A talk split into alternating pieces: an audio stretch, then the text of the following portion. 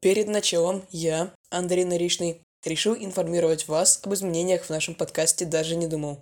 Мы решили уменьшить количество информации в биографии автора и оставили только базовые факты – годы жизни, место рождения и смерти, происхождение или профессия отца, матери, семейное благополучие, место обучения.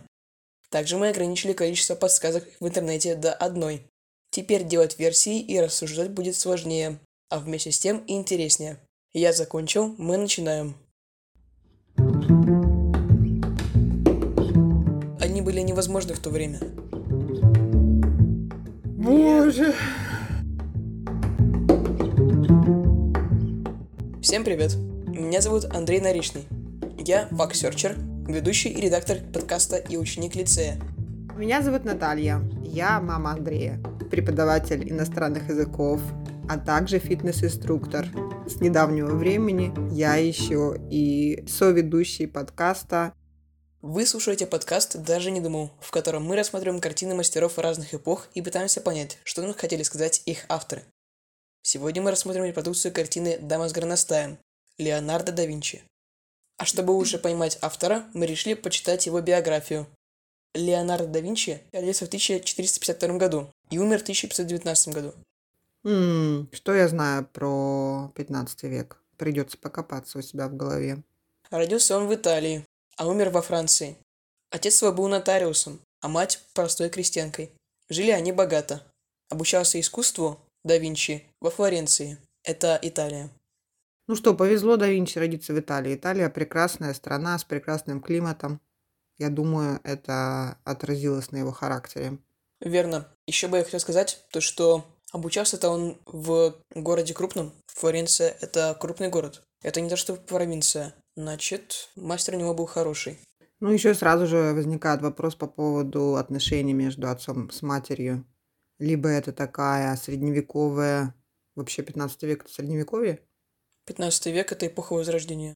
эпоха Возрождения, хорошо. Либо это такая история любви между представителем высшего класса и девушкой низшего сословия, либо это что-то... В общем, интересная история, надо бы покопаться в ней. Каким образом так вышло, что он стал незаконно рожденным? Вот я тоже думаю, то, что он незаконно рожденный, потому что связи между нотариусом привилегированным сословием и обычной крестьянкой, они были невозможны в то время. Да, и если учесть, что браки в основном происходили по договоренности родителей, и брак, расчету. брак по расчету, и брак а, был а, средством увеличения богатства семьи, благосостояния семьи, улучшения финансового положения, улучшения положения в обществе, то, конечно, родители наверняка были против такого брака. Очень интересно выходит. Мгм. Вроде как Леонардо да Винчи – это всемирно известный живописец и не только.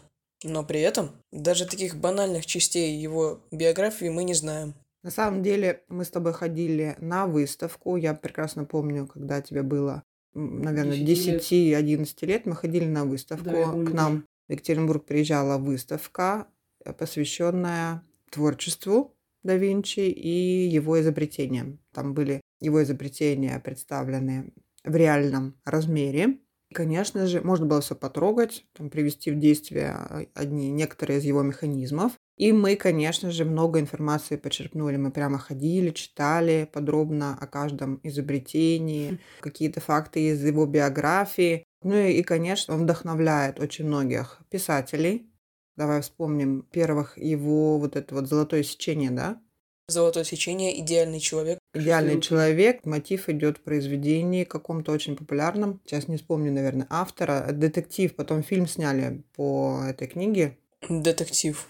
Да, там история расследования преступления. Очень популярная была книга. По-моему, написал Умберто Эко, если я не ошибаюсь. Код да Винчи. Код да Винчи, верно. Код да Винчи такое, такая была книга, и потом сняли фильм. Ты знала, то, что до Кода да Винчи еще была одна книга, причем русского автора. Не очень люблю детективы, так скажем. Я не следила за всей этой историей. Я смотрела фильм. Ну и кто же не знает Мона Лизу, невероятную картину. Сколько раз ее уже даже переделывали в интернете. Это загадочная улыбка, загадка, да? Так много статей и так много мемных картинок. В общем, да Винчи стал настоящим легендой нашего времени. Что мне в нем нравится, это был очень разносторонний человек, у него было очень много талантов. Итак, давай перейдем к рассмотру картины. Я думаю, мы готовы. Ну что, самое первое, что мне бросается в глаза, конечно, никуда от этого не уйдешь. После картины Пикассо, если мы долго рассуждали о заднем фоне, то здесь о нем рассуждать не придется, потому что его просто нет. В плане того, что это просто темный фон. То есть максимально черный максимально темно-синий. темный, да, максимально черный или темно-синий фон. Как бы сама фигура женщины, она как бы выплывает.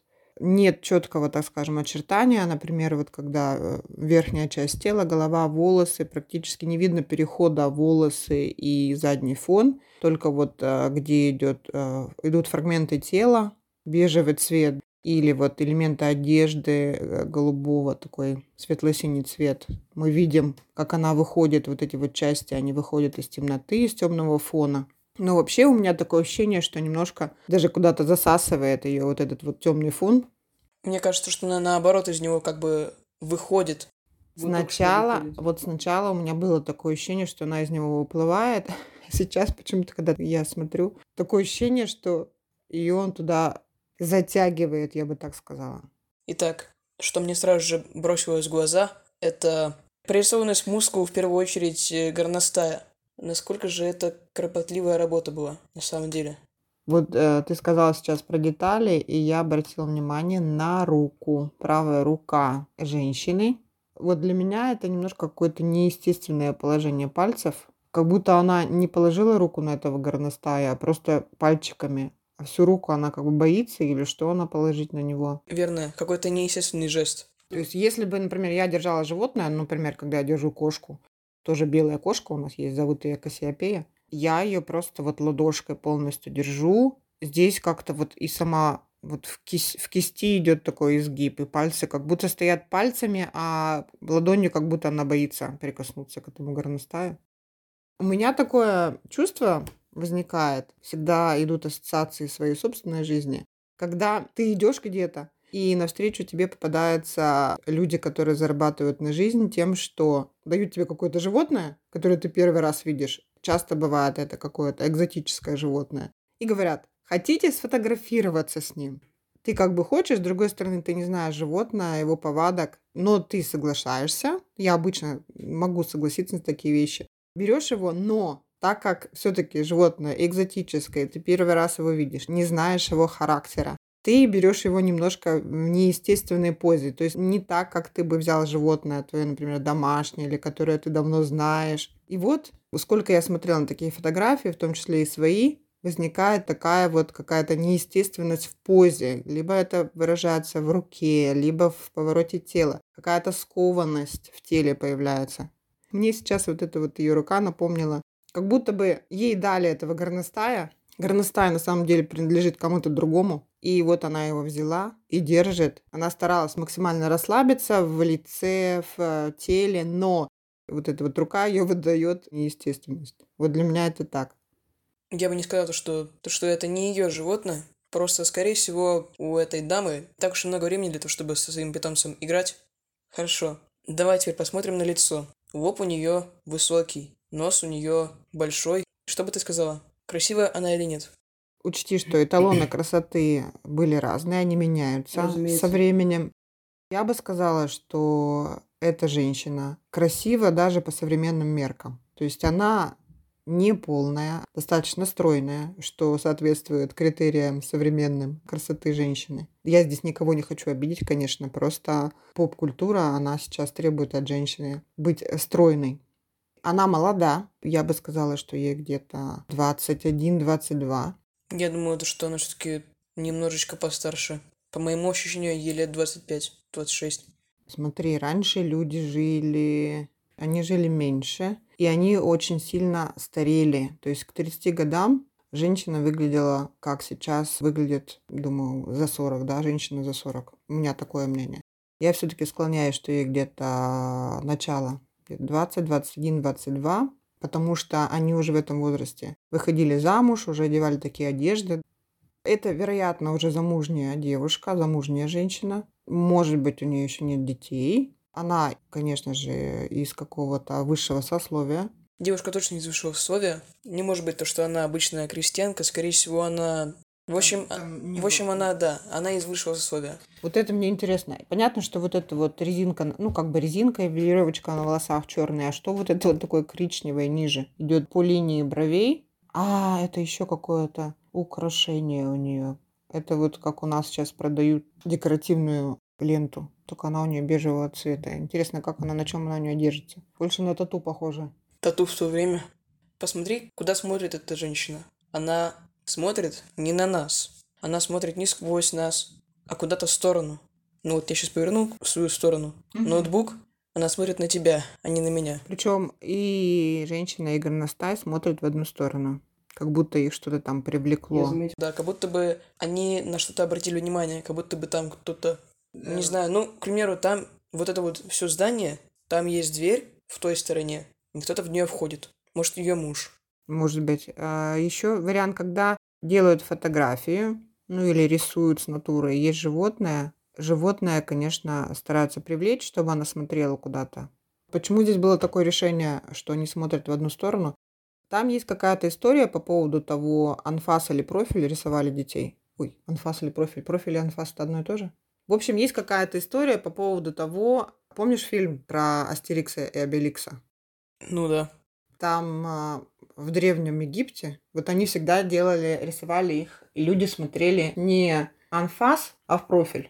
Нельзя было рисовать, или просто они не умели рисовать людей. Если это так, то это даже не анфас и не профиль, потому что это скорее просто угол на 45 градусов. Это что среднее между анфасом и профилем, если мы используем правильные термины. Надеюсь, что это так. Пожалуйста, поправьте нас, если вдруг это не так. Мона Лиза, кстати, смотрит же ведь на зрителя. Мона Лиза смотрит на зрителя. То есть она в анфас нарисована. Она показывает свои глубокие глаза, свою таинственную улыбку.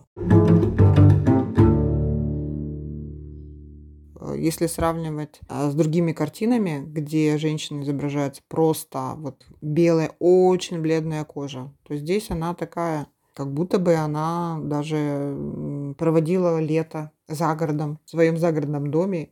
Достаточно здоровый цвет лица у нее. Потом это Италия, это солнце, очень много солнца, практически круглый год. Но надо учесть то, что такие знатные люди не часто выходили на улицу. Тогда еще не было такого тренда, так сказать, прогулки на природе частые. Если не ошибаюсь, эти дамы были не такими уж и социальными, не очень часто выходили на улицу, максимум прогуливались у себя в карете. Карета была крыта чаще всего, поэтому она закрывала от солнца. В то время вообще была тенденция. Ну, в общем, знатным людям полагалось иметь э, очень бледную кожу. Это был признак аристократа. В контраст к крестьянам, у которых был сильный загар, которые проводили очень много времени на солнце. Колорит этой картины, я бы сказал, довольно смешанный колорит. Темный фон очень влияет на восприятие. Меня он сильно подавляет. Но когда я смотрю на девушку, она словно свечка в темноте. Очень светлая на этом фоне. Ее одежда также не очень яркая на других фонах. Здесь кажется очень светлой. Даже сам горностай обретает какой-то новый цвет. Да, ну что касается цветов, опять же, меня эта тема не оставляет. Какие-то нейтральные цвета здесь присутствуют, да? Это вот А тё- темный фон, а потом перекликается одежда, вот у нее там тоже какие-то кружева темные, черные. А можешь ты найти какие-нибудь на этот раз акцентные цвета, как в прошлый раз? Да, раз хотела об этом поговорить. Конечно, здесь вот этот вот как бы бордовый, да, получается какой-то. Что это за цвет? Это, Это очень темно-малиновый. ну, не малиновый. Я бы сказала, что это бургун, какой-то бордовый, что-то в этом роде. Он вроде как и напрашивается на акцентный цвет, но он не настолько яркий. Конечно, вот этот вот синий, он идет в качестве акцентного цвета. Он прям выделяется, он самый яркий на этой картине, я считаю. Остальные такие нейтральные цвета. Мне по цветам все нравится, все гармонично. Мне нравится такое сочетание цветов. Ну, темноватый, конечно, темноватый. То есть нет яркости, нет э, какого-то буйства эмоций каких-то. Мое впечатление от этой картины, она, с одной стороны, темная, подавляющая. Но когда я вижу женщину, я взлетаю. Это как баланс с кубом и шаром, мне кажется, с кубом и сферой у Пикассо. Здесь темный фон, но светлая фигура, которая подчеркивается этим темным фоном. Балансируется чувство, ощущение от этой картины. Я вроде подавлен, когда смотрю на фон, но когда я смотрю на женщину, я взлетаю. И в итоге я остаюсь на месте. У меня остается очень приятное ощущение, я получаю удовольствие от этой картины. Хотя я бы Вряд ли бы я ее повесил себе на кухню, потому что все-таки трудно смотреть на темный фон слишком долго. Когда я смотрю на такие вещи, меня всегда, ну, на картину, да, мне всегда интересен такой вопрос. Насколько в этой картине, какой процент это традиция, художественная традиция, которая существовала в то время? То есть вопрос у меня возникает. Портреты в то время все писались на темном фоне? Это была какая-то традиция? Ну ты подумай, сама Мона Лиза, разве у нее темный фон? Нет, она на фоне окна, там яркий летний или осенний день. Хорошо. И второй вопрос. Мне всегда интересно, какой процент художественной традиции того времени присутствует в картине и насколько, где сам автор, то есть как он проявился, какое новаторство в картине есть, именно что-то от автора. То есть это было вот такой темный фон, это было новаторство со стороны да Винчи. Никто тогда его не делал, что повлияло в данном случае на его выбор темного фона? Вот это интересный вопрос. Итак, моя версия картины состоит в следующем. Картина была написана во Флоренции. Давайте, пусть будет так. Да Винчи уже приобрел некую известность во Флоренции, и богатые, состоятельные люди заказывали у него портреты. Это было так, как сейчас бы мы ходим в фотосалоны. Ну, мы сейчас уже не ходим в фотосалоны, фотогра- делаем фотографии, да, чтобы сохранились моменты нашей жизни. Итак, богатый состоятельный мужчина заказывает портрет своей возлюбленной молодой жены, ну, может быть, и не возлюбленной. Он э, зовет да Винчи, который рисует эту женщину. А, я думаю, что горностай здесь является символом горностая, наверное. Они носили шубы из горностаев, какие-то накидки из горностаев, то есть тоже, наверное, является символом достатка. А вот у нее бусы, там какие-то украшения, кружева в ее наряде присутствуют. И горностай, он тоже является, подчеркивает как бы благосостояние этого дома. Возможно, возможно, но наверняка нет. Это был, э, это животное находилось в гербе или в фамильном гербе этой семьи. Как у нас в Екатеринбурге в гербе Соболь, да? У нас Соболь. У нас Соболь. В общем, э, возможно, горностай находил как бы вот это фамильное животное, да, находящееся в гербе этой семьи. Может быть, это такая вот прямо очень род этой семьи очень именитый, очень древний. Поэтому она держит горностая. Хотя, может быть, это просто, это даже не животное, дали ей поддержать. Опять же, это поддерживает мою версию про руку, ее немножко неестественное положение руки. Горностая – это дикое животное, хотя на картинке не выглядит таким уж необузданным и диким. Вот, ее поза, а, возможно, говорит о том, что она девушка скромная, она религиозная девушка, она как бы подчинена своему мужу. Это было бы, было бы э, со стороны женщины посмотреть прямо с картины на зрителя такой дерзостью. Поэтому, как скромная женщина, замужняя женщина, она отводит взгляд в сторону. Хотя э, есть версия о том, что существовала определенная традиция рисовать людей, может быть, именно женщин, не в анфас, а в профиль. Ну, теперь моя версия. Я хочу собрать все свои наблюдения об этой картине в одну большую версию. Во-первых, я заметил контраст цветов, контраст фона и дамы, и взаимодействие. То есть дама выглядит ярче на фоне темного цвета. Таким образом, да Винчи ее выделяет. То есть это, опять же, выделение ее знатного рода. Далее, голова женщины повернута в сторону к своему мужу. По крайней мере, я считаю, что там именно входит ее муж. Это обозначает преданность. Далее, горностай. Горностай – это символ чистоты. Это более того белый горностай. Белый горностай – это квинтэссенция символики чистоты. Весь образ женщины поддерживает ее знатность, ее благородие и некоторую святость. Переходим к критикам. Что же они скажут нам про эту картину? Картина была написана в 89 году, 15 столетия. Была куплена около 1800 года в Италии Адамом Ежи, сыном княгини Изабеллы Чарторийской, и передан в дар музею в Пуавах, где он выставляется в готическом доме. с 1809 по 1830 годы. В Пулавах это ошибочно считалось портретом любимой любовницы Короля, короля Франции Франциска I. именуемой прекрасной Ферроньер. Теперь мы знаем, что на портрете изображена Чечилия Галерани, около 1473-1536, известная любовница Людовика Сфорца, герцога Миланского, Так также известного как Иль Моро Мавр. Смотри, мы можем таким Просчитать, образом сколько просчитать, сколько ей лет на картине. Ей 16 лет. Ну вот, Ей 16 лет. Мы оба ошиблись. подожди, где это 16 лет ты вычитал? Картина была... Где ты вычитал, что... Как ты понял, что 16 лет? В 1489 Да, 89 А родилась она в 73-м. 16 лет, мам. в 16 лет. Конечно, я тебе говорю, 20-21 я ей давала.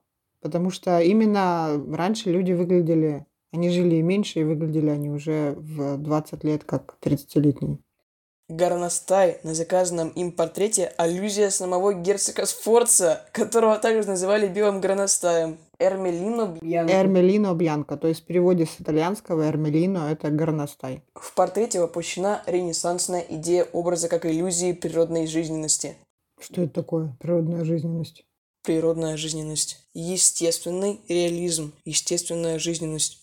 Как понимаю, все черты переданы верно и точно, без искажений. Ничего себе.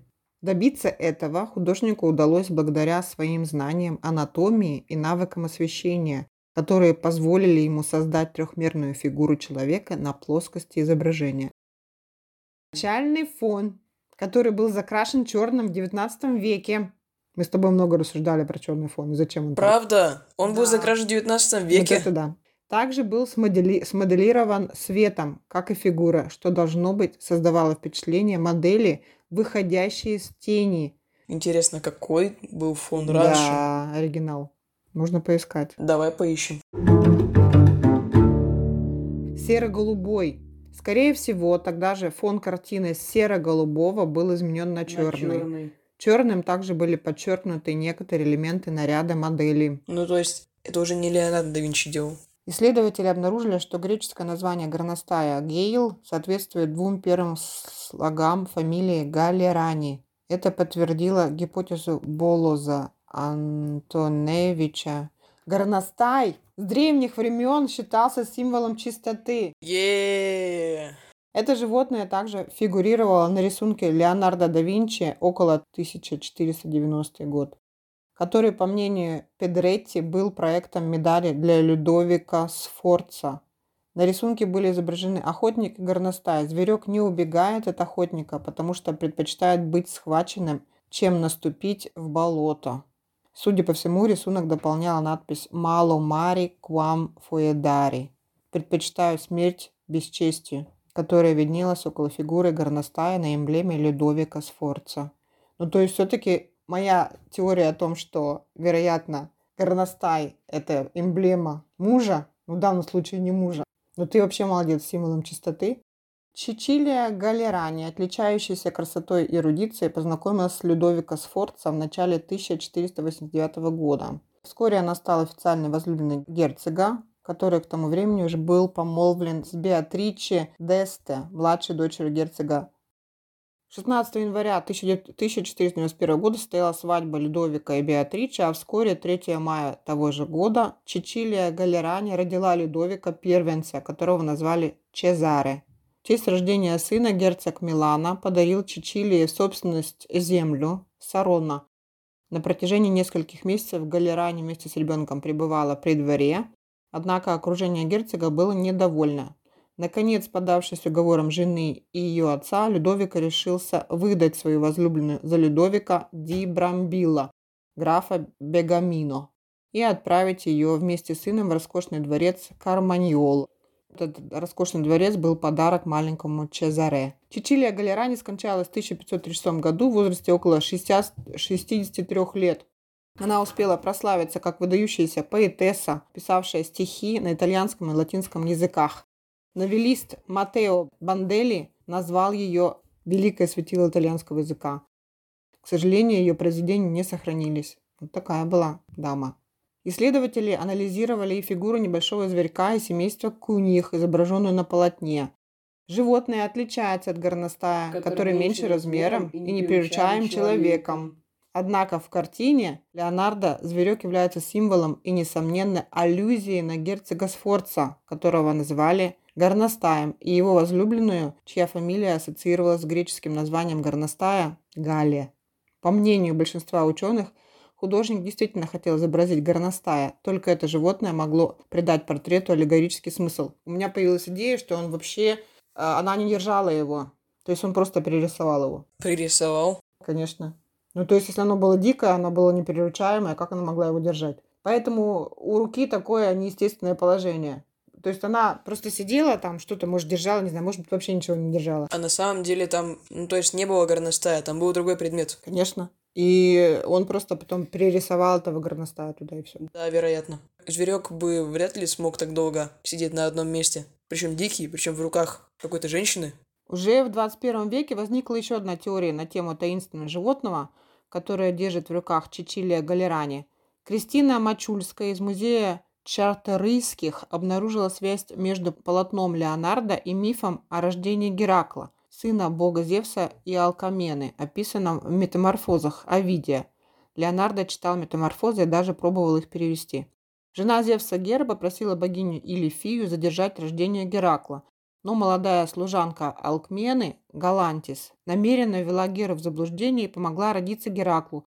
Разгневанная Илифия из мести превратила служанку в ласку. А Види пишет, что ее руки превратились в передние лапы животного. Передняя лапка горностая, которую можно разглядеть на картине да Винчи, не похожа на лапы животных из семейства куньих. Что я и говорю. Однако Леонардо, несомненно, знал, как выглядят эти звери. Если же считать, что миф о Галантис соотносится с историей Чичилии, чья фамилия перекликается с именем Галантис, то получается, что в момент написания портрета Чичилия была беременна. Как так? Боже! Нет, нет, не было там ничего такого. Художник же нарисовал Чичилию так, чтобы скрыть ее состояние. Модель сидит в полоборота, поскольку не беременность была главной темой картины. Заданием художника было увековечить Чичилию как идеал красоты – избранницу правителя, которая вскоре подарит ему первого наследника. Это я отметил. Про знатность и благородство. Про ее чистоту. Идеал красоты. А я сказала о том, что ее муж хотел, чтобы увековечить, да, запечатлеть ее. После смерти Чичилия Галерани ее портрет на несколько веков исчез из поля зрения, снова он появился лишь около 1800 года в Польше. Полотно является важным достижением портретного искусства. Картина, которую описал выдающийся ученый, исследователь природы, знаток физики, анатомии и психологии, художник, в совершенстве владеющий технологией рисования. На фоне своей эпохи был полностью новаторским произведением. Вот я задавалась вопрос, сколько там именно какой-то традиции, да, и сколько там новаторства. Критики нам отвечают на этот вопрос, говоря, что это было полностью новаторским произведением. И на этом все. С вами был Андрей Наричный. И мама Андрея Наталья.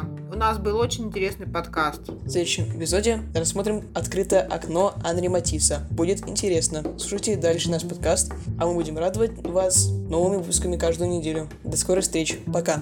Пока.